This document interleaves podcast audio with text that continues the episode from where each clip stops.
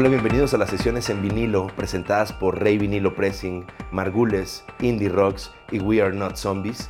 Yo soy su host Ramiro y estamos en este lugar maravilloso con uno justamente de nuestros cómplices, Jacobo Margules.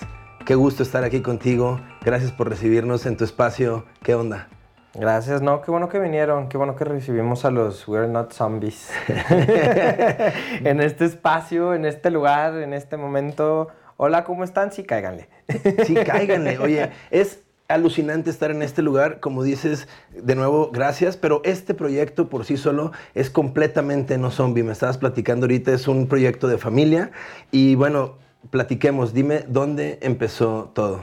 Claro, claro, mira, el proyecto empieza en 1927, ya que llegó mi bisabuelo en el 24 a México, lo trajeron Plutarco Elías Calles a ayudar con la este, electrificación del país, porque estaban empezando con todo ese relajo, y también porque estaba implementando la radio en México, que empieza en el 20, 22 más o menos.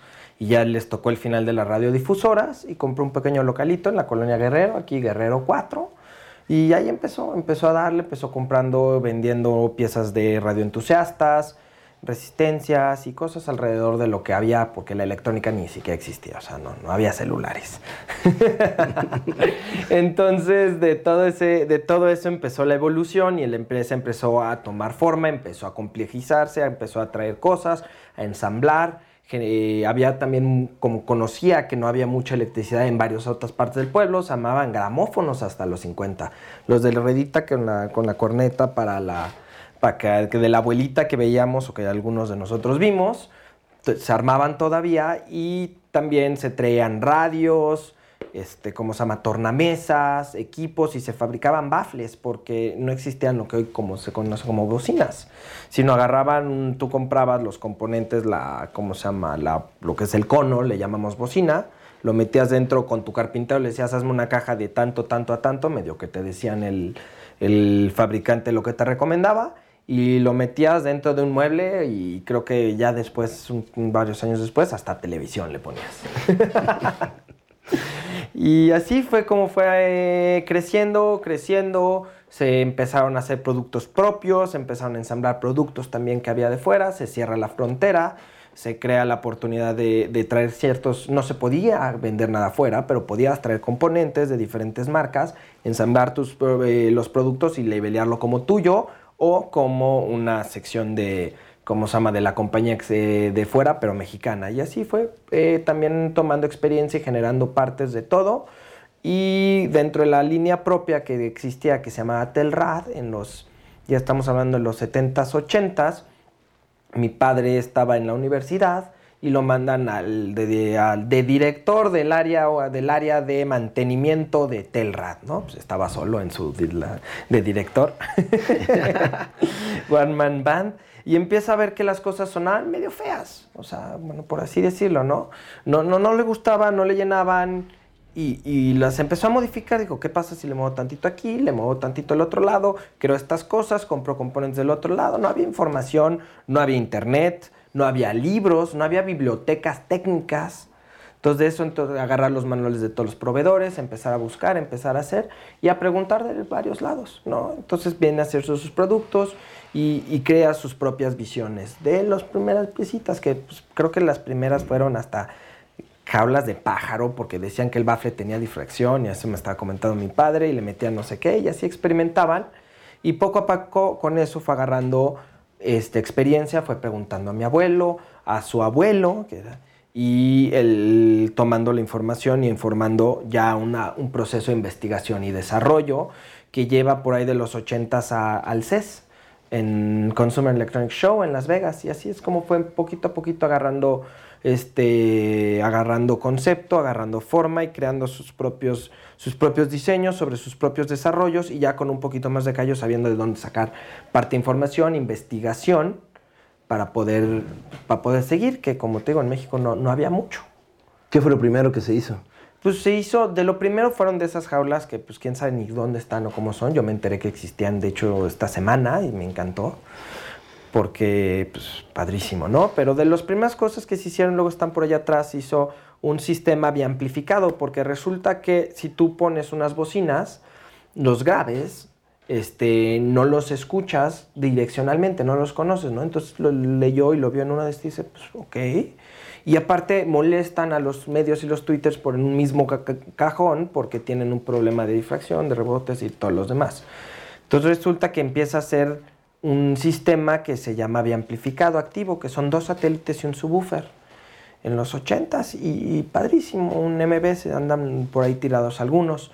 Y resulta que fue una idea muy interesante porque tienes un amplificador especializado para la parte alta y uno para la parte baja y en esos momentos bajas muchas distorsiones y empezaron a hacer y fue una, una forma entrada lo que es el mundo de alto desempeño como la Fórmula 1 del audio y de hecho por esos momentos está Mahamar Bose, no sé si conoces Bose. Sí, sí. Estaba buscando tratar de un socio en México para pues, poner su planta de bocinas en México. Y llegó con mi abuelo, ¿no? gran, gran hombre de negocios y visionario. Mi abuelo le dice, muchas gracias, señor Bose, pero no me gustan tus productos. ¿Por qué? y le dijo eso el señor Bose de una manera muy amable, obviamente, pero así fue, entonces por eso no somos, no somos, este, bueno, estamos aquí todavía talachándole. y llega el señor Bose, sube al cuarto piso en el taller de, de mi padre, ve las bocinitas y le dice, ok, that's the way to go. Y hoy que vemos en todos lados, satelititos con subwoofers, ¿no? De, de por ahí todos lados. ¿Qué? Y fueron unas de las anécdotas y así, poquito a poquito, ya se, ya tiene más de 40 años eso, y luego al hace ya casi 30, el U280 que ya va a tener el amplificador de bulbos, se crea el primero, porque un amigo de mi jefe le dice, oye, ¿por qué no es uno de bulbos? Y él, nah, bulbos, si eso es de abuelitos. y resulta que el bulbo tiene propiedades técnicas por cómo son que de entrada nos hace muy appealing el sonido, ¿no? Como tú dices, es caliente, es warm, es a gusto, tiene ese tipo de cosas. Y el transistor, por ende, es lo contrario y es una parte de cómo escuchamos y cómo percibimos el sonido como humanos y que pues, tenemos todo un paper que está presentando la Audio Engineering Society que conforma la tecnología de diseño con la percepción humana del sonido y de lo que nos hace alrededor y cómo convivimos como humanos con el ambiente. Y una de las tonos es que, bueno, los bulbos tienen distorsión par, armónica, la distorsión armónica está más fuerte en los pares y los transitores digitales en el non. El sonido digital son los armónicos de distorsión nones, que es, es que te molesta, que suena metalicón. Y el bulbo lo, lo hace en el, en el par, entonces nos resulta amable también como lo percibimos. Ahí hay varias teorías, que si es fiel, no es fiel, no por ser de bulbos es bueno, no por ser de transistores o digital es malo, todo tiene una aplicación, pero pues de ahí fueron sacando y se buscó eh, tener la, pues la mayor ventaja del bulbo minimizando todas las otras desventajas que tienen, ¿no? Porque pues sí tienen otras partes. Y así, poquito a poquito, y fue dando el proyecto a que hoy en día tenemos piezas desde bulbo, amplificadores de bulbos, este, preamplificadores de bulbos, tornamesas, una gama enorme de bocinas, hasta este, receptores inalámbricos con computadora adentro que controlas desde el teléfono. Todo alrededor de la música nos echamos. Todo hecho en México. Todo hecho en México, pero más importante que el hecho en México es el concepto de es mexicano. No sabemos cómo lo metemos, pero muchas cosas son hechas en México. Y no por ende el valor del producto está en México. La mano de obra sí, la tenemos muy buena mano de obra, pero este producto es mexicano. El desarrollo, la tecnología y el valor agregado se queda en México, no se va y aparte lo manufacturamos aquí, en este pequeño taller, que tenemos otras partes, y nuestros proveedores más importantes son mexicanos. ¿Más tienen eh, componentes de todas partes del mundo? Tenemos componentes de diferentes partes del mundo internas que requieren y son especializados, eh, son bajo especificación.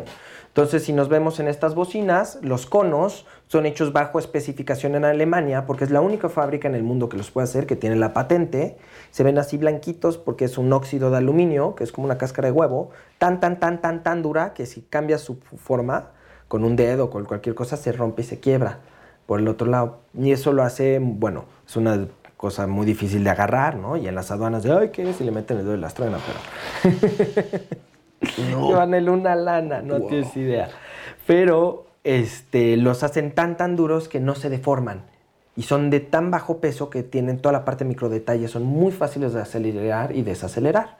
O los bulbos, ¿no? Los bulbos son hechos en Rusia. Cosas así, las semiconductores, ah, pues, bueno, esos son hechos en México pero tiene resistencias o capacitores que vienen de fábricas especializadas de diferentes partes del mundo. Hay potenciómetros hasta japoneses, otros son canadienses. Los transformadores, que son de las partes que si ves la caja enorme de atrás, pues lo hacemos aquí en México, los diseñamos nosotros con un proveedor nuestro.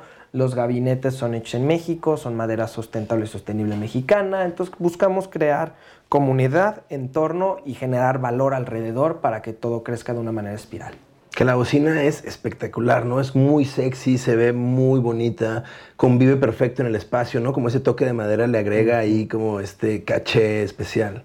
Pues justamente lo que entramos a la parte de colaboraciones y diseño, que es cierto, porque nos dimos cuenta después de geekear tantos años, porque nosotros somos geeks, somos nerds, que pues estas cosas viven en una casa, ¿no? Y, y tienen que estar. ¿Y quién va a estar ahí? También tu mujer, tus hijos, tu hombre, el que tú quieras, pero tiene que vivir en un espacio, vive en una sala y convive en un entorno, no puedes tener ahí tus cosas, este amarillo, hasta para allá, porque rompe. Nos juntamos con varios diseñadores, con varios de los que consideramos de los mejores por aquí, para poder este, crear conceptos y crear una pieza que, como tú dices, sea de diseño, sea bella, genere un espacio en el cual se ve bonito, convive, la puedes poner sola, se vuelve harto objeto, pero en un espacio en conjunto no te rompe y, se vuelven hasta de cierto punto el objetivo atemporales. Estas piezas tienen un concepto de time lasting que puedes que tienen que durar una vida entera y heredar. Y así se tienen que ver. Tal cual lo que ha pasado creo en tu familia, ¿no? hacen eh, productos que son justamente para que vivan en la familia y sean ahí cómplices del, del sonido de las experiencias, siento. Pues sí, es parte de, o sea, todo se pensó en el hecho de que pues vamos a hacer algo de calidad, algo bueno y algo que dure, ¿no? Y resultó luego que empezó todo el modelo de obsolescencia programada y, y pues nosotros siempre fuimos todo lo, todo lo contrario, ¿no? Entonces fueron varios años que talachó mi padre contra el, el malinchismo, el modelo económico de, ah, pues sí, se tira, lo cambio, lo tiro, lo cambio y esto fue, no, se mantiene, se mantiene, se toma, e incluso, pues muchas veces estos equipos son, cambiamos la tecnología, nosotros desarrollamos todo el tiempo lo nuevo, algo nuevo, algo nuevo. Pues te traes el tuyo, le metemos la nueva tecnología, te llevas con un plantificador básicamente nuevo en tu mismo chasis y vámonos, ¿no?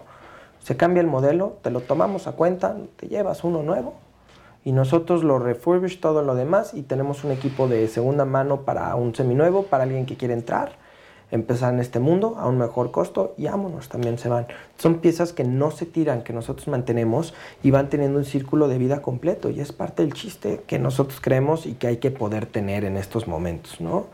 Que se empezó a hacer hace 20 años y hoy resulta que ya le llaman economía circular y tiene todo un concepto y un porqué que no, no entendíamos hasta hace poquito. ¿Cómo ahorita, antes de, de, iniciar, eh, me estabas mostrando la resistencia, ¿no? Cómo funciona toda la, la, tornamesa. Todo esto es pensado para cada uno de los productos, ¿no? Sí, como te digo, todos los, nosotros somos geeks y somos nerds. La función da la forma. Siempre la función te va a dar una forma que tiene que poner y tiene que tener ahí. No es por capricho. Entonces, a veces sí nos encaprichamos en los colores, en los tonos o en lo que tiene que tener, pero desde todo cómo está construido y cómo está hecho es para poder mitigar. En el caso de la tornamesa, si ves los spikes de abajo, que son unas piezas de triangulito bien bonitas, se llaman diodos mecánicos. Entonces, cuando tú pegas en la mesa, cuando tienes vibraciones, evitas que pasen a la tornamesa.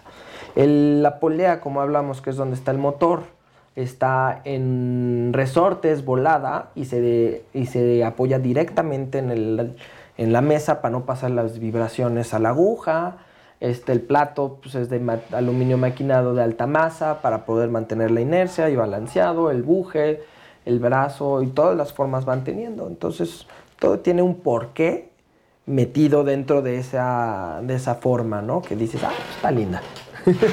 Muy linda, sí, no, completamente. ¿Cuál es tu primera memoria de un vinil? Fíjate que no sé cuál es la primera, pero tengo desde muy chiquito. Me acuerdo de la colección de Cricri de mi padre, me, que le pusieron que me ponía a mí, ¿no? no toques la tornamesa, pero yo te lo pongo. Y era una caja preciosa que se abría así como en diagonal, salía y tenía los volúmenes como ocho discos de Cricri que, te, que, que estaban ahí. Y los iban armando y los sacaba con mucho cuidado porque el papel ya se estaba deshaciendo. Y eso tiene ya veintitantos años. Y es de los primeros acercamientos yo que tuve en el vinil fue puro Cricri en, en discos. Y ahorita, qué, ¿cuál es tu conexión con, con, con la música? ¿Qué escuchas? ¿Qué, ¿Qué, recomiendas que se escuche en la tornamesa Margules? Pues de entrada todo. O sea, aquí no, no es por selectar de un grupo, de una banda, de un género, porque hay cosas buenas en todo, como hay cosas también malas. Entonces hay que entender y cada quien tiene sus propios criterios. A mí me gusta escuchar de todo. Tengo un, me un momento mucho por la música desde house, disco y electrónica, que fue toda una línea de investigación que me fue dando. Y el pop ochentero me divierte un montón para, para echar, pero mi colección más clavada me gusta mucho jazz. Me clavo mucho en jazz, me clavo mucho en la música del mundo, pero pues la música no es del mundo, es nuestra, ¿no? Porque todo lo que no es americano ya es nuestro y nos lo tomamos. Entonces, de esos sonidos raros y música de no sé dónde, de Nigeria, de África, de la parte de Asia, todavía no he encontrado tanto. Pero Sudamérica, me gusta mucho la música de Cabo Verde también, se me hace muy interesante. Y de ahí también a algo de clásica.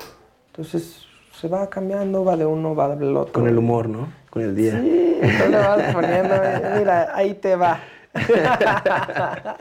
Oye, antes de despedirnos, quiero saber con qué, con qué estás soñando ahorita, Margules, con todo lo que está pasando, con todo este eh, mundo nuevo que está creándose frente a nuestros ojos todos los días. ¿Con qué sueña Margules? ¿Cuál es la visión? ¿Hacia dónde van? Pues de entrada lo primero que dijimos pues, pues bueno, hay que quedarnos en casa lo más que podemos, hay que cuidarnos y pues al mismo tiempo tenemos un poco de tiempo, ¿no? Escuchemos. Vivimos en un mundo que la música es parte de nosotros todo el tiempo, pero es un soundtrack, ¿no? Que va tocando atrás de nuestras vidas mientras nosotros hacemos las cosas. ¿Qué pasa si regarramos y volteamos al soundtrack y lo escuchamos?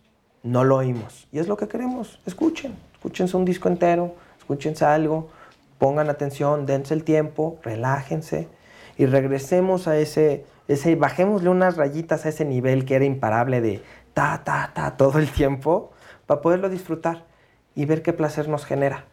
Que si alguien dice, alguien nos está escuchando y, y, dice, bueno, pero ¿qué puedo esperar en el sonido? ¿Cómo me podrías describir la, la, química o la magia que ocurre en el momento en el que la aguja y todo este trabajo y toda esta historia de familia toca el vinil? ¿Qué pasa? Bueno, es cuando te digo esto y ahorita me dejas sin palabras porque cómo escribes, ¿no? Estas partes. Porque todo lo que hablamos y todo el de Braille y todo lo que es viene resumiéndose en emociones. Siéntate, Ton Simón, escucha, que se te empieza a poner la piel chinita, así que... Y te empieces a derretir. Que llegues y escuches, de redescubras, te saque una sonrisa, te saquen lágrimas. Escucha la cuarta de Beethoven. Es una parte que ya se vuelve más allá de la parte tangible y se vuelve una, parte, una, una experiencia completa. Y de eso se trata.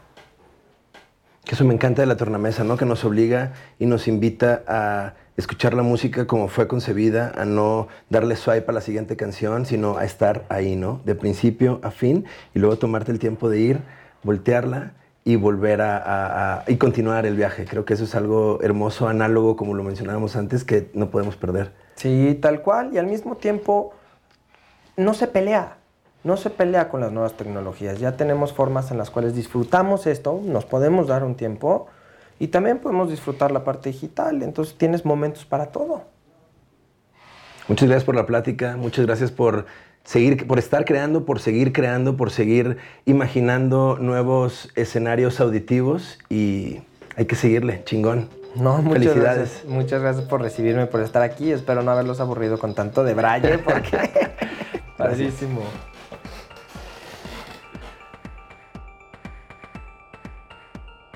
Sesiones en vinilo es una presentación de Rey Vinilo Pressing, Indie Rocks, Margules y We Are Not Zombies. Producción, Once Studios. Producido por Ramiro Medina Flores y Marco Rodríguez. Producción de audio, Dimira Estudio. Música, Rizu X. En la producción, Antonio Lomelí, Lalo Landeros y Gabriel Lucero. Compra los vinilos de Sabina Odone y Bahía de Ascenso en reyvinilo.com. No seas zombie y regístrate en wearenotzombies.com. Contamos historias para un mundo mejor.